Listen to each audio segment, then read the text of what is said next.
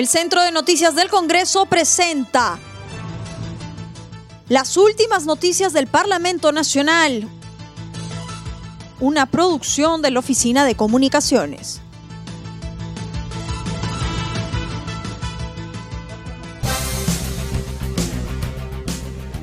¿Cómo están? Les saluda Anaí Suceda. Hoy es lunes 9 de noviembre y estas son las principales noticias del Congreso de la República. Hechos imputados son falsos y las investigaciones recién han iniciado.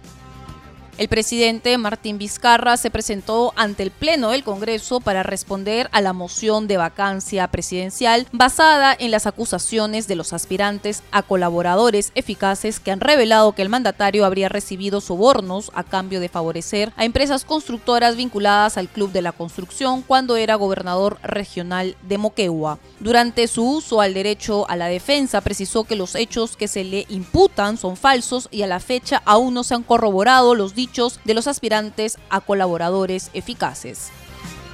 En primer lugar, debo decir que son hechos falsos. En segundo lugar, no corroborados. Son hechos que están recién empezando un proceso de investigación. Son hipótesis. No hay nada definitivo que se pueda afirmar en relación con los mismos. Ya lo he dicho públicamente y lo repito, rechazo enfática y categóricamente estas imputaciones. Nada dicho por estas personas constituye una prueba de lo que se me pretende imputar.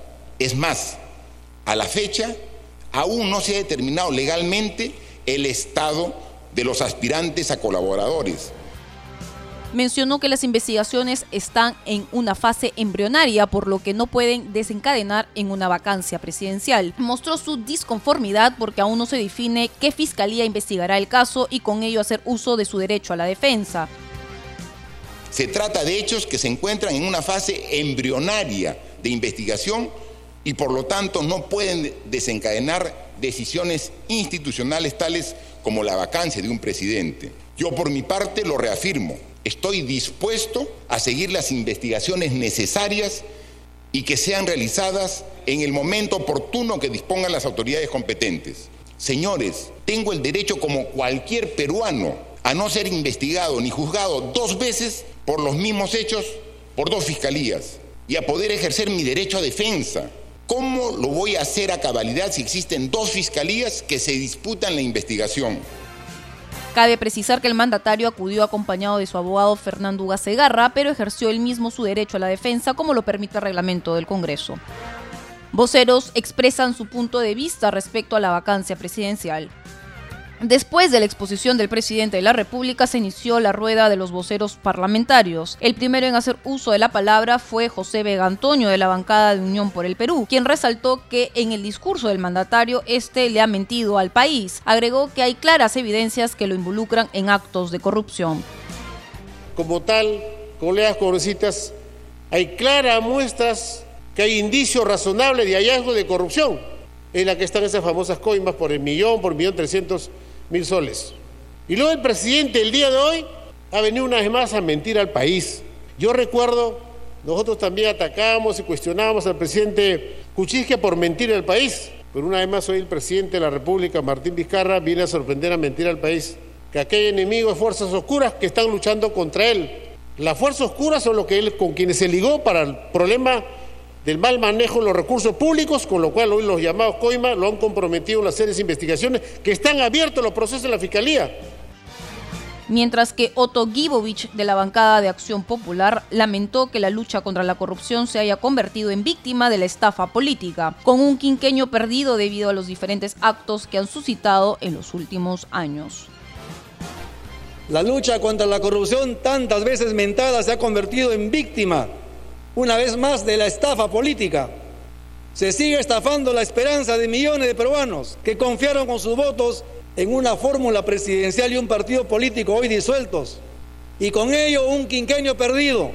Sí, colegas, entraremos al bicentenario con un quinquenio perdido, el quinquenio de las plagas, no solo del COVID-19, el quinquenio de las consultorías sin fin, de los contratos indebidos sin fin, el quinquenio de las vendas en los ojos de muchos.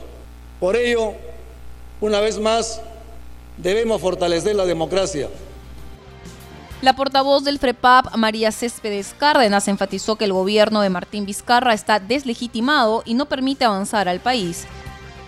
Este gobierno es un gobierno deslegitimado que no permite avanzar al país y un ejemplo claro es como el derecho fundamental, como la salud está olvidada en el interior del país. Y aquí mismo en la capital, muchos mueren por falta de ese apoyo en el sector salud. Es lamentable la situación que padecen nuestros hermanos y quienes caminamos por la costa y sierra y selva, siempre conocemos sus necesidades. Ditel Columbus de Fuerza Popular lamentó la mala gestión del Ejecutivo citando la falta de estrategias para arrestar la pandemia en nuestro país. Pero lo que el pueblo tampoco merece es que tenga un gobierno incapaz, un gobierno que lo que ha generado es que el Perú esté en los ojos de todo el mundo, porque somos el peor país que ha manejado la pandemia, no en Latinoamérica, señor presidente, colegas míos, en todo el mundo. Somos un ejemplo para el mundo, un ejemplo de lo que no se debe hacer, un ejemplo de lo que la pésima gestión, la incapacidad de gestión puede generarle a un país. El congresista Francisco Sagasti del Partido Morado mencionó que su bancada ha presentado un proyecto de reforma constitucional para que el presidente de la República y los gobernadores permanezcan en el país a fin que enfrenten cualquier proceso judicial. Apreciados colegas congresistas, hemos presentado un proyecto de reforma constitucional, la ley antiprófugos, para que el presidente de la República y los gobernadores regionales permanezcan en el país al término de su mandato al fin de enfrentar cualquier posible proceso judicial. Queremos facilitar el trabajo de los órganos de justicia, pero es fundamental nuevamente seguir el debido proceso con decisiones políticas respecto a sin tomar decisiones políticas con respecto de cuestiones que deben ser investigadas por el Ministerio Público y juzgadas por el Poder Judicial. Es preciso recordar que para que el pedido de destitución del mandatario proceda, se debe alcanzar los 87 votos de la representación parlamentaria.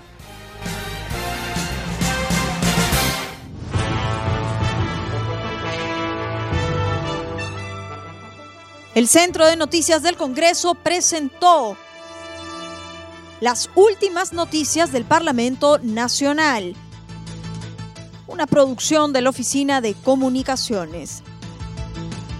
Los invitamos a visitar nuestras redes sociales y sitio web www.congreso.gov.pe.